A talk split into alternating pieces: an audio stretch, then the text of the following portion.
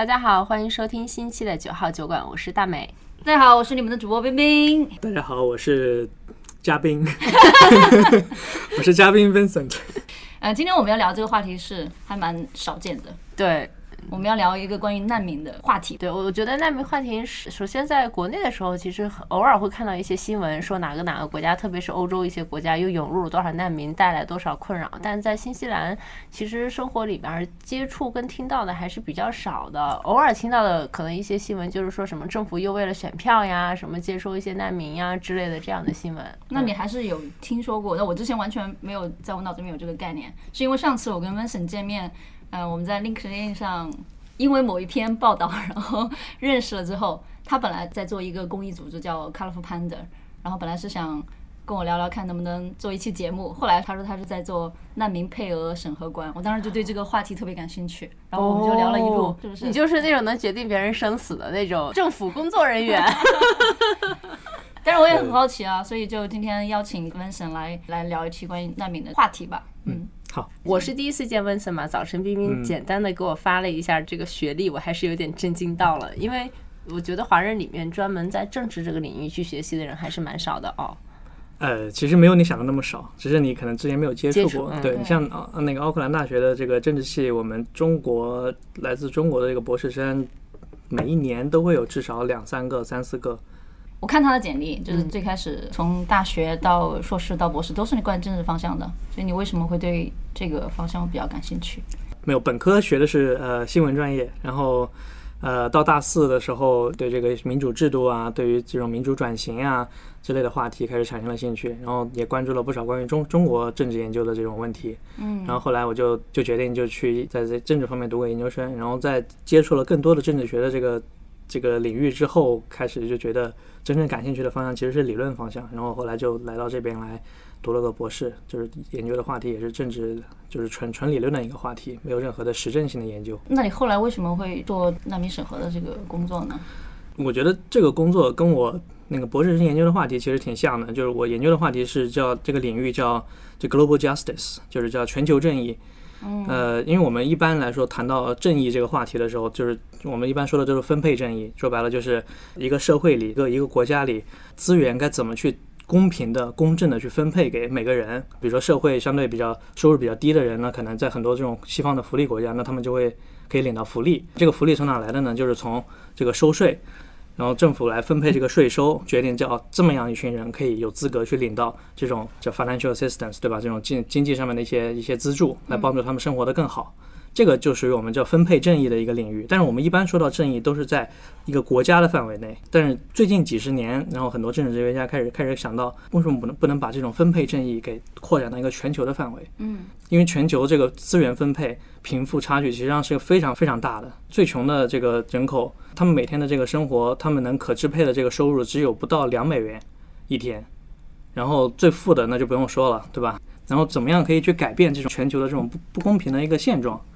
这就是那个全球正义研究的话题。嗯，然后这个话题之下，其实有很多很多的子话题，然后难民也是其中的一个一个问题。哦，所以难民是属于全球正义话题下面的一个子类目。难民这个话题，其实它有也有很多别的学科都在研究，嗯社会学呀、这个政治学里边其他很多的，你像研究这种冲突、和平啊这种问题的，研究这种 climate change 气候变化这种话题的，很多都会触及到难民这个这个领域嗯。这个话题也是全球正义也也会去研究，只是它这个接触的角度会不一样。对他关注的问题更多是这种西方富裕国家怎么样去更好的承担他们本本来应该承担的这种人道主义的责任。对我学环境这个其实也有关于环境正义 （climate justice），也有一个词叫 climate refugee，就环境难民。对环境因为难民。嗯，比如说海平面的上升啊，就会导致有些岛国就 就很快就没了，然后他们就会变成难民，这就可能会涉及到一些正义的问题。对，这个是肯定会涉及到一个正义的问题，因为说白了，他们这种岛国的很多这种家园会被 马上会被淹掉的这些国家，这些国家的国民，他们承担的这个苦难，不是因为他们自己造成的。全球变暖这种碳排放，是因为发达国家过去一两百年工业革命之后，对吧？这个碳排放急剧增加，他们是这个原因，然后这个结果。最坏的结果现在是由完全是另一批人来承担。对，那回到新西兰的难民的这个方向的话，你可不可以大概介绍一下，就是整个新西兰难民的一个基本的体系啊，或者你们日常在做什么呀？还有就是我们普通人是不是有一些别的渠道可以去做相应的了解呀之类的？OK，就是泛泛的先介绍一下吧。就是我们在西方说到难民的时候，其实一般会有两个意义上的难民，一种是呃拿着各种各样的签证，比如说学生签，比如说旅游签、访问签，来到这个国家申请真正避难的这个难民。这种他们是需要经过本国这个政府一些工作人员去审核，确认他们的难民身份，然后他们就获得了在这个国家的庇护权，他们就不用再回到自己的国家了。这种是一种难民。然后另一种难民是这些西方的这些富裕国家，他们会去其他的一些国家去引入难民。新西兰是两种情况都有。然后我们工作的这个领域就是属于去去引入难民的，我们这个叫称为配额难民，叫 quota refugees。然后新西兰是每年它的目标是每年要引进一千五百个难民，就是一千五百个签证，对，就一千五百个对就是永久居民签证，就直接发给那些生活在海外的难民，然后他们会直可以直接把他们接到新西兰来居住。那他们是在海外递交这个申请吗？还是是说，比如说新西兰驻海外的各种大使馆，然后他们在当地把这个申请递到当地，当地再返回来，还是他们是在海外就要递这个申请，这个申请当然不是他们自己去填表，因为他们绝大多数人是完全不懂英语的，甚至完全不识字的，没有受过教育的。嗯，所以这个那个移民局会有一个专门的 team，然后这个 team 会每年飞去各个不同的国家，比如说哥伦比亚呀、呃马来西亚、印尼啊，这个包括呃非洲什么南非啊这种很多国家，去面对面的去 interview，就就面试或者叫面谈，跟那些难民去面谈，然后去帮助他们填完一个这种居民签证的这个申请表，嗯，然后通过这个面谈会获取更多的信息，了解他们的这个背景。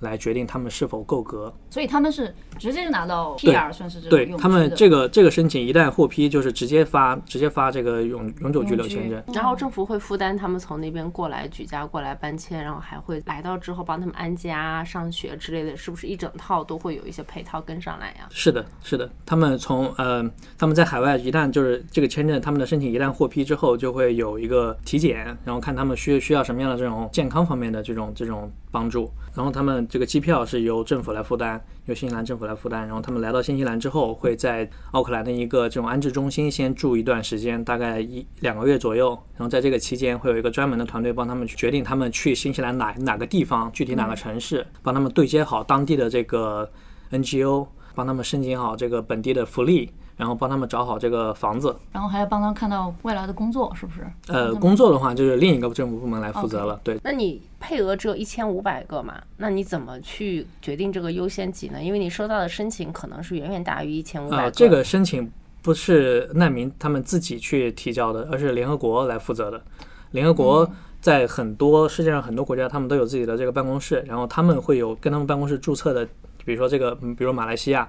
啊，可能注册了有这个五十万个难民，然后联合国他们会根据每一个 case、每一个这种案例的情况来决定他们需不需要安置，因为安置实际上是一个非常非常奢侈、非常非常少见的情况。就全球的难民数量应该是有三三千多万个，然后每年能够得到安置的、获得安置机会的这个难民，实际上不到百分之一，应该是远低于百分之一。所以这个安置实际上是一个？其他人就在那些国家继续还在继等待机续对。继续避难。他怎么去定义他成为难民呢？其实我们刚刚说到，呃，气候难民，对吧？嗯这个难民实际上是对难民定义的一个很大的延伸了。现在法律意义上认定的难民，实际上只有一种，就是因为因为某种恐惧，他没有办法回到自己的国家。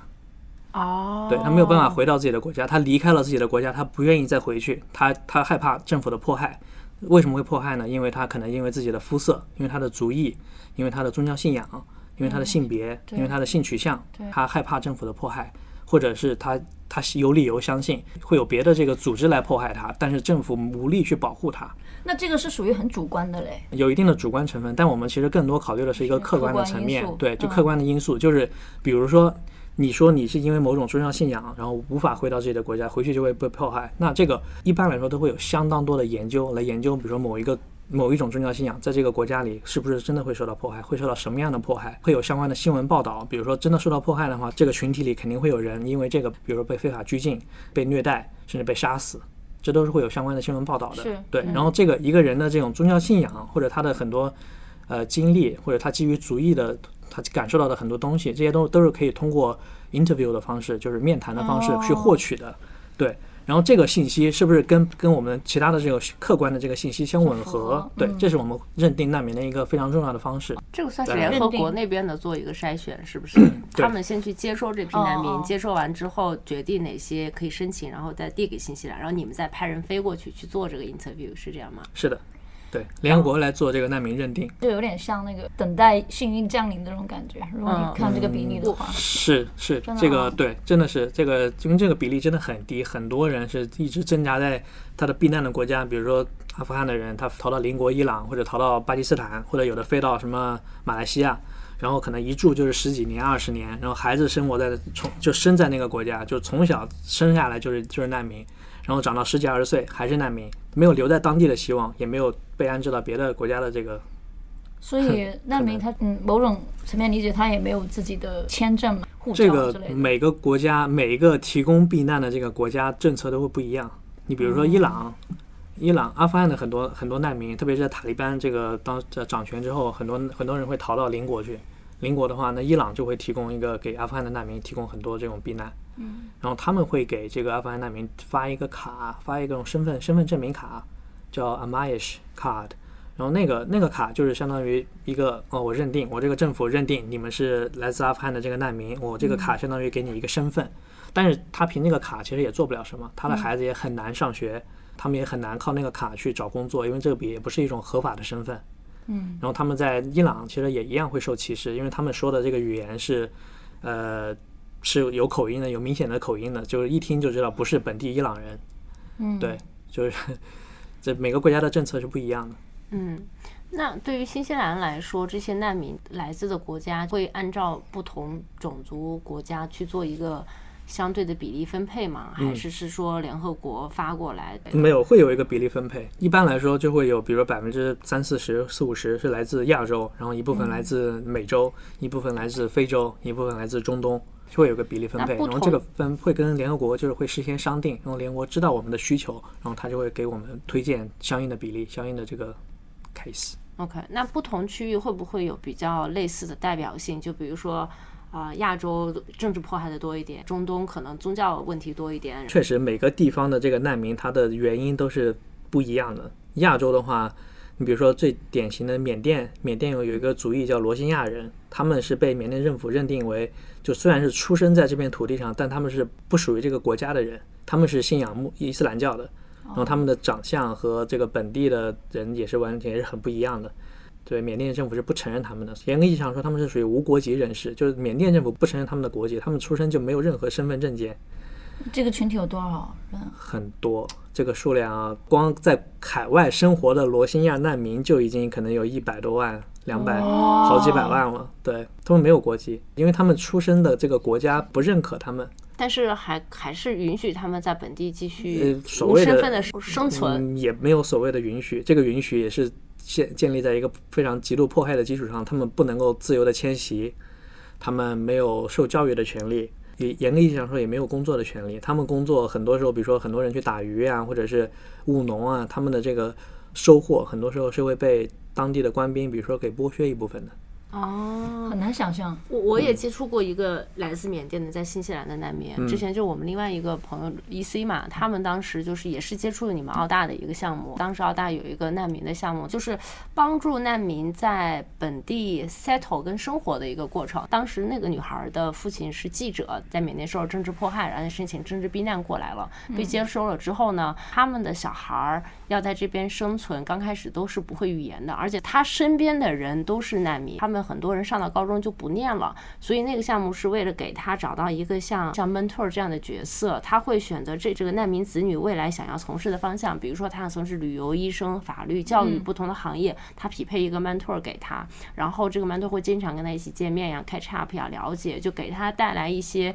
精神上的这种。或者是生活上的分享跟鼓励吧，告诉他你未来可以走这条路，帮他遇见一种美好生活的可能性，鼓励他可以继续去、去学习。就你很难想象，就我们认为的普通的日常的这种生活，在地球另一边，对于很多人而言是个奢望。是的，你能讲讲，就是你呃印象中比较深刻的这种 case 吗？呃，就我以前我以前会接触过来自缅甸，然后在其他邻国避难的一个一个难民，他其实是先先从先从缅甸逃到这个孟加拉，呃，避难，很多人这样去做，先逃到孟加拉去避难，在孟加拉的难民营生活，然后在那里有结了婚，然后有孩子，然后有一天他就突然他准备出去打工，因为在在当地在难民营实在是没有办法维持自己的生活，让他去打工，然后结果突然半路被人就是给绑绑架了，然后莫名其妙的就被人贩子给贩卖到了另一个国家，然后在这个期间内他完全没有办法去跟自己的这个家庭联系，因为他手机也丢了，然后在另一个国家到了之后，马上就被政府给抓起来，就关起来了。然后疫情这三年，他基本上他每一天都生活在这个拘留所里，就是完全没有办法去联系，完全就生活与世隔绝的一个环境。然后生活的这个环境也非常非常恶劣，一个房间里挤了几十个人，就是没有办法所有的人同时躺下来睡觉，只能一部分人站着一或者坐着，然后另一部分人睡觉，反正就是非常非常反人类的一个 处境。你怎么会找到他？如果他就跟外界完全没有联系，那联合国没有，联合国联合国会介入，在这种很多这种情况下，联合国都会跟当地的政府去交涉，哦，就是对联合国会告诉他们，就是会我们需要跟他去谈话，我们需要去认定他的难民身份，然后这种情况下，我们会尽可能的把他推给别的国家愿意接收的国家，然后去安置他。就是这种情况是不可持续的，对吧？你总不能关人家一辈子。我不知道我的思维可能太正常了，就是这些所谓的政府组织，它关押这些人有什么意义呢？关押的意义在于，呃，一个很大的意义在于震慑，就是很多这种难民去寻求避难的国家，他们是不希望进一步的接收更多的难民的，嗯，因为他们自己的这个负担其实也是非常大的。最典型的例子就是孟加拉，孟加拉是缅甸的邻国，然后，呃，当时呃一一几年，然后缅甸开始镇压罗兴亚人的时候，罗兴亚人大规模的逃到了孟加拉去。现在那里的难民营，我不记得具体的数据，但好像是有将近一百万人上下的难民营，巨大的难民营。然后，呃，孟加拉这个政府也是不堪那个重负，他自己就是一个很穷的国家，他没有办法去拨出这个款去给他们，对吧？建一些基基础设施呀，给他们提供一些基本的基本的生活保障啊，更不用说这种大规模难民涌入，因为你很多时候你都不知道谁住在那里，那会有这种犯罪的问题，是，会有这种难民去跟当地人抢这个工作的问题，嗯，所以很多国家他是不希望有进一步的难民去进来的，所以他们会通过一些很强硬的手段武，力镇压？对，也也不一定是武力镇压，比如说就是这种关对关起来，然后就就 send a message，就是告诉别的别人，就你不要再想来我们国家了，我们国家不会对你很友好。嗯，对，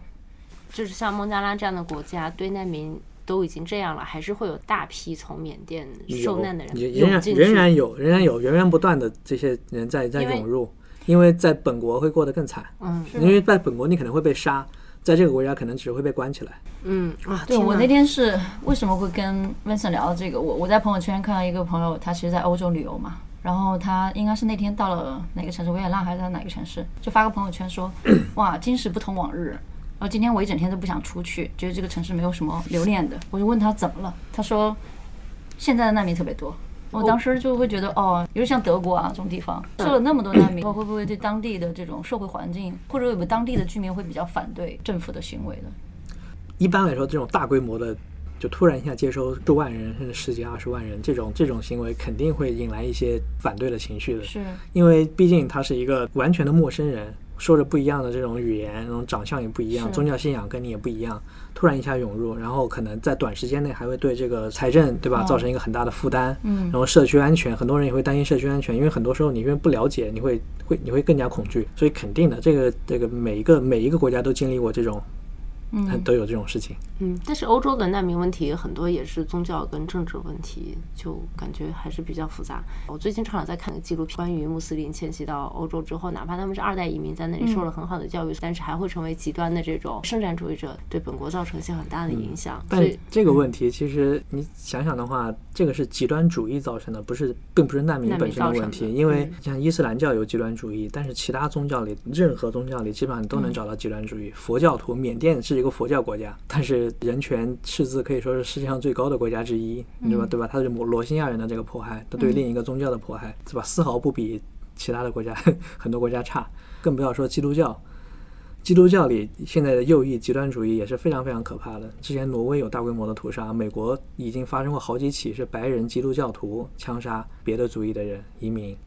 这个包括新西兰之前的那个基督城的那次大规模屠杀，对吧？清真寺的大规模屠杀也是基督教里的极端主义。嗯就是任何宗教其实都会有这个极端主义。这个我觉得不是一个难民的问题，而是一个宗教极端主义的问题。嗯，你的工作要去到很多地方跟这些难民面谈的话，你会有情绪的影响吗？肯定肯定会有情绪上的影响的。但是你见到在海外，你真的见到难民的时候，因为他们知道他们必须要表现得很好，就他们会会对你非常的友好，他们会非常的配合你。就他们一般绝大多数难民，实际上他们已经适应了当地的这个生活环境，他们只是没有合法的居留权而已。很多时候难民他们过得也没有那么差，就也哦肯定不会很好，但是就也不会那么差，维持基本的温饱，很多时候是没有问题的。呃，每个人的故事肯定都有悲惨的成分，但是也不会那么那么恐怖，非常非常悲惨的故事还是比较少见的。那如果你去拒绝一个 case 的话，通常拒绝的理由是什么呢？真实性不够惨，还是比 我的惨吗！？Sorry，一般一般如果有人被拒的话，嗯，可能是因为健康上不符合新西兰的政策，或者是健康上，对健康上，因为新西兰是有一个那个健基本的一个健康要求的，比如说需要渗透析啊什么的，就是需要长期的医疗资源的消耗的话，这种可能就不太容易被批被批准，哦，然那就是跟我们做移民体检那种比移民体检那个标准要低一些，嗯没有那么高，对，但是也是有一个标准的。有可能，比如说我们通过某种渠道发现了他的品格有问题，对，比如说他在某个地方犯过罪啊，或者他有他有过有这种极端主义的思想啊。有些人比如说会在 Facebook Facebook 上发他们的这种对吧极端主义的这种东西，然后就可能会被发现。当然有很多有一些是假难民，就是他编造了一个故事，然后他跟联合国说完之后，联合国认定了他是难民，然后他再一次说的时候会出现很多的不一致，嗯，对，很多不一致的话，那就会发现会有人发现破绽，这个也是一个被被拒绝的理由。嗯。嗯，上次温森还聊到，在新西兰其实很多难民的二代对新西兰的经济都有很大的贡献的。对，难民第一代来到这边，就很多人的印象就是难民他们来了之后，就是也没有技能，也没有语言能力，嗯，他是没有办法去工作的。然后第一代难民很多确实也是就是这样的，他们很多在本国可能受的教育非常非常有限，然后 英语也是完全不会。来这边之后找工作是挺难的，但是很多难民他们都是大家庭，就是很多个孩子，然后这些孩子来到新西兰之后，他们都会正常的就高中毕业，然后进入大学，然后学一个什么什么各种各样的专业，专业对，然后就会其实都是对经新西兰的经这个经济贡献还是很大的。那像他们难民一代过来，政府会安置嘛？那父母又没有收入，不能工作，就可能不能从事到主流的这些工作里面拿到很好的收入。那他要有抚养一个大家庭，这这些整个的收入还是由政府来供给，一直到这些小孩上完大学，是吗？还是说政府会停到，比如说高中就结束了，后面你要靠自己贷款之类的？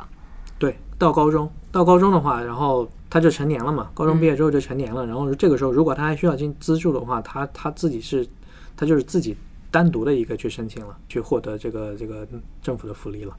当然，很多时候他们可能也就直接上大学了，上大学之后就会有针对学生的那种补助。嗯，嗯，然后毕业之后，如果他工作了，你就这个时候他就不符合领取福利的条件了。所以听起来就是从他们进来到他成年之前，基本上政府在不同的阶段都会有不同的部门来给到他相应的财力和这种精神上的支持。对对，还是会对，还是会有一些的。那像有有些发展中国，他们自己都还没有钱，都还扶贫攻坚呢，还要去花一部分钱还是做一些人道主义的这种支持。但重点是这个问题，它是没有办法的一个事情。它这个问题不会说你没有，你说我没有钱，我不想做这个事情，它就它就消失了。这个这个问题它是永远都在存在的。你这个政府就算不愿意接收他，比如说像最典型的这马来西亚，他不愿意，他可能不愿意接收这些难民，但是那很多人总会有各种各样的渠道，因为它是个临海的国家嘛，那他可以坐船，对吧？他可以比如说贿赂这个海关的官员，直接进入这个国家，然后进入这个国家之后，他就可以跟联合国申请成为难民，然后他在当地打打工、打黑工。马来西亚的很多这种服务行业呀、你接触到的人，可能你跟他们聊一聊，都会发现他们他们就是难民，就从事着各种各样的行业，餐饮啊、割草啊、这清洁呀、很多人都是在做这方面的工作的。所以你说他们在这种意义上说，他们也不是在真的在给这个国家造成财政上的负担，他也是这个国家这个 GDP 的一部分。其实，那那些来到了新西兰之后再申请政治避难的人，他们是先要有一个签证入境，对吧？才可以。呃，来到新西兰直接申请政治避难的这种，他们是肯定是已经有别的签证了。哦，对，比如说访问签证、旅游来这边打工度假呀，或者是探亲呀，或者是学习呀，对，然后出于各种各样的原因回不去了。最典型的，比如说塔利班，二一年七八月份他们掌掌握政权的时候，那来这边读书的，比如假如假设啊有阿富汗人，那他们直接就回没法回去了。对我们上课的时候会有聊到各个国家，尤其关于女性主义这种这种话题嘛。嗯我才知道，其实，在阿富汗塔利班掌权之后，女性基本上你没有任何权利，原来的工作的权利啊，或者是学习啊、教育啊，还有出门的这种都没有。这种情况不少见了，好多穆斯林国家都是类似的这种情况。嗯，巴基斯坦也是，反正我就我基本上没有见过巴基斯坦的女性工作的，在我接触过的这个人里边，我们在新西兰还是很难想是象。你在新西兰很难想象的。对，有时候就是你在这边生活习惯了，你就会把外面的世界想成跟这里都是一样的和一样的标准，是就突然出去或者接受到一些跟你不一样的，还觉得哦哦，原来外面是这样的，会有会有这种感觉，会有哎。中国会有在难民这方面做一些事情吗？你知道的？嗯，我不太了解中国的这方面的政策，但我知道中国是给联合国贡献了很多资金，这也是一种间接的帮助吧。因为联合国其实也很缺钱，难民署他们都非常的缺钱，他们在很多地方，很多地方的难民，他因为没有工作的权利，他们生活在难民营，他们是完全只能依靠这个联合国或者别的国际组织给他们生活费。然后这个生活费从哪来呢？就是从各个各大国家对给联合国的这个资助。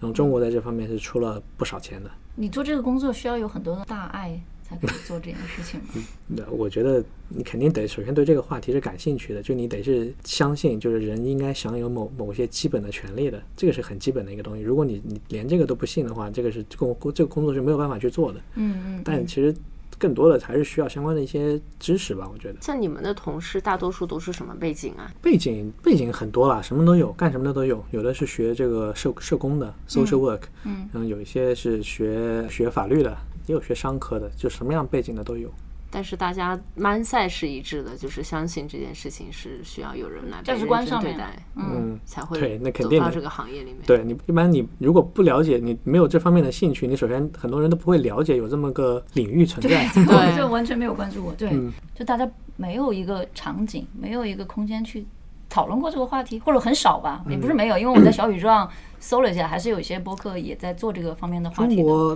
因为中国人确实从事这种人道主义领域的人不多，确实是不多。嗯因为中国人本来对很多这种国际政治话题就不是特别的关注对，就像你说，你都没有认识过，对吧？读政治的，当然人其实人是不少的，只是你你没有接触过。刚刚我不是说我在这里从来没有认识到嘛，在国内，比如说还是有碰到过学这个专业的，但是从事这个领域的人，我认识的就不太多。但是我是觉得特别少的是，就是出了国，因为你的研究生跟博士还是继续在这个领域，而且都是在西方国家的这种环境，我觉得这种就就蛮少的。我真的的我真的没有接触过。然后还有一个原因是中国的这个文化它是比较相对，我觉得是比较封闭的。你像特别是来到海外的华人，他也是很多人是在中国这个圈子里去是，对去社交，就是他接触不到很多别的族裔的人。嗯然后我们平时说到的这个难民，其实大多数人还是对吧？不是来自中国的。嗯。这里介绍一下 Color Panda，就是 做的这个项目。呃，对，没有，这就是跟朋友一起，跟两个也是政治系的朋友一起 一起成立的一个组织吧，算是。我们现在把它注册成慈善组织了，然后就是我们想通过这个平台，就是让它算是一个传播平台，我们就是想给采访一些从事不同工作、来自不同背景的华人。这个华人我们定义其实非常广的，不只是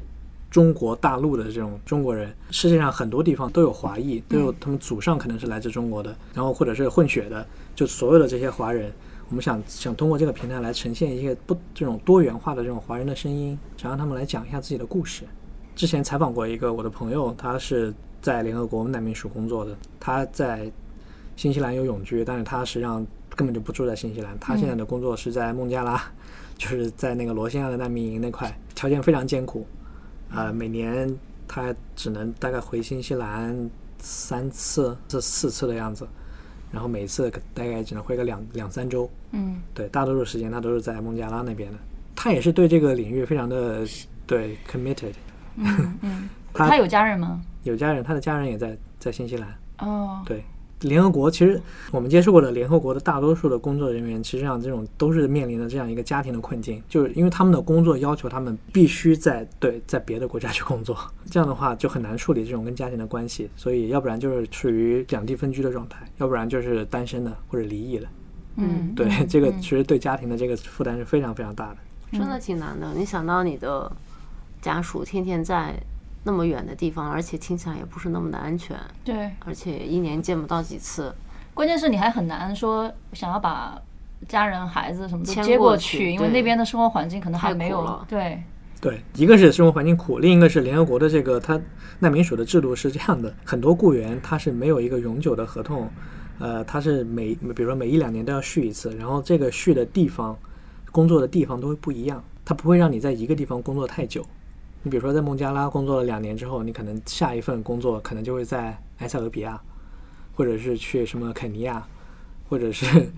或者是巴基斯坦，就很多不同的国家。嗯，这个是出于什么考虑呢？出于什么考虑？呃，他应该是出于自己这种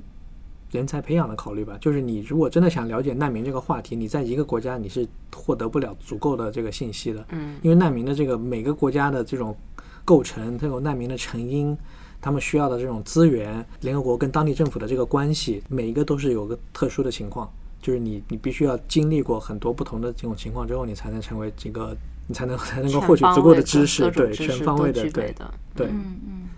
之前说看 Love Panda 还有一个想法，就是希望改变西方人对我们的刻板印象。对，因为我觉得就海外的现在华人实际上是很多的嘛，对吧？但是呃，西方对中国人对于中国移民的这种刻板印象其实还是很常见的，就是中国人很多人英语不好啊，然后但是很有钱呐、从事的是一些很典型的工作，会计啊、工程师啊，对吧？这种这种啊 IT 这种工作，嗯对我们就是想挑战一下这种刻板印象，因为其实华人从事各种各样行业的人非常多，他们也有各种各样的兴趣，其实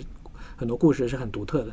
对我，我其实还蛮好奇，就是像我们接受的这种教育，像我觉得我跟冰冰都是那种很典型的中国教育成长大的小孩儿，就是包括甚至背景、读书、念书、工作出来，就是这都很典型，而且很一致。就是像你们这种明显就是有大爱的嘛，很多价值就是比我们要。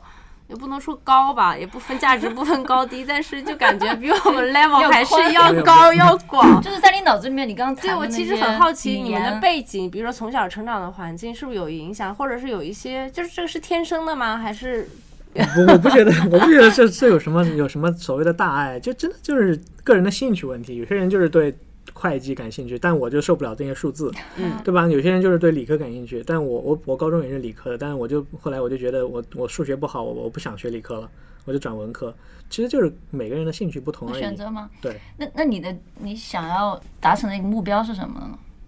没有什么很明确的目标吧。我觉得这这些做了很多事情都是能做一个是一个，但是并没有什么很宏大的长远的目标。我觉得，因为我觉得读个硕士已经很难了。嗯，就读硕士，你还是有一点像我这种有点，比如说职业追求啊，或者是经济追求啊，或者是什么市场未来发展方向这种。但读博士的很多都是基于自己的兴趣，而且你像五六年的时间，基本上你自己自己的内驱是很重要的。对，想完成的就是就是把这个话题给研究清楚。一般读博士，我觉得最基本的一个动力就是，嗯，对某一个领域的某一个话题真的是非常非常感兴趣，你想知道到底是为什么，什么你想把这个问题给搞明白。对，我们学习的时候，老师经常问这个 bias，就是个人的偏见。嗯，我觉得我是有偏见的，嗯就是比如说我们走到路上，在新西兰就看到很多无家可归的人，我自己会躲远一点。嗯，这个我觉得也不能是偏见啊。你要是这这人的一个正常的反应啊，遇到一个未知的，你在一个未知的情况下，你遇到一个不熟悉的一个人，他明显看起来跟你跟你所了解的你的朋友啊，你的对吧，家人都完全看起来不一样，你会感到害怕，这很正常的事情。就是人是一个这是一个自保的本能嘛，我觉得是。为什么这些人他宁愿在街上流浪，身体还可以，然后有手有脚的，为什么他不去工作？不不想要积极的去去改变这种状态。之前我还真接触过一些这种无家可归的，就是所谓的这种社会最最底层的、最最穷的一些人。因为我之前在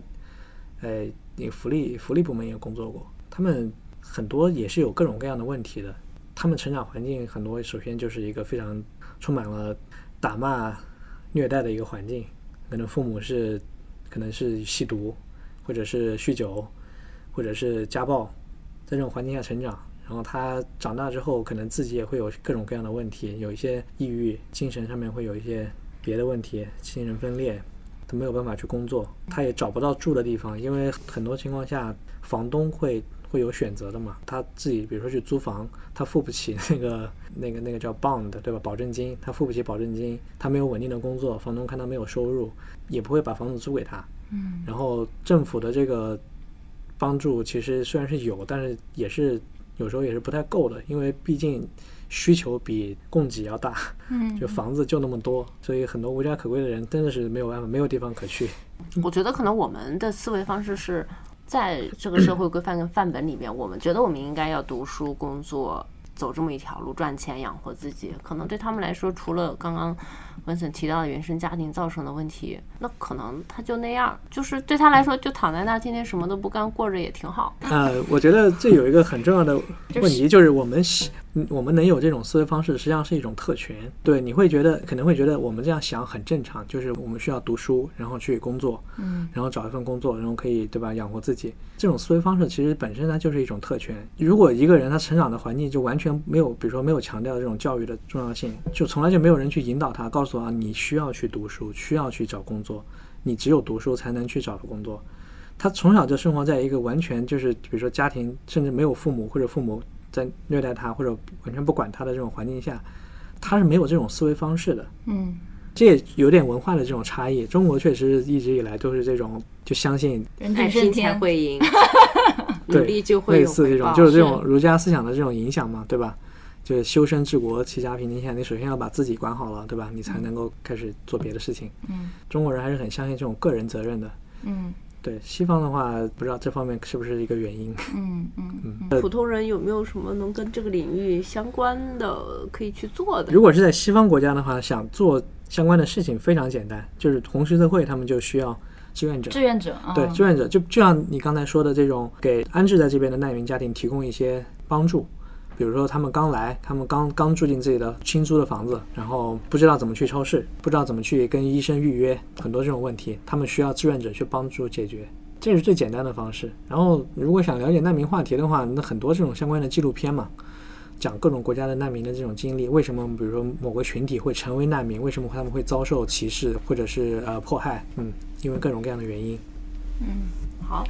，OK，那我们这期节目就就到这里了，非常感谢 Vincent 来做客我们的节目，聊了这么深刻的话题。我觉得最大的一个收获就是回看原来世界上还有这么多人在生存的这个边缘挣扎的时候，我觉得让自己更珍惜现在 拥有的一切吧。好了，那我们节目就到这里吧。好，谢谢大家，下期再见，拜拜拜拜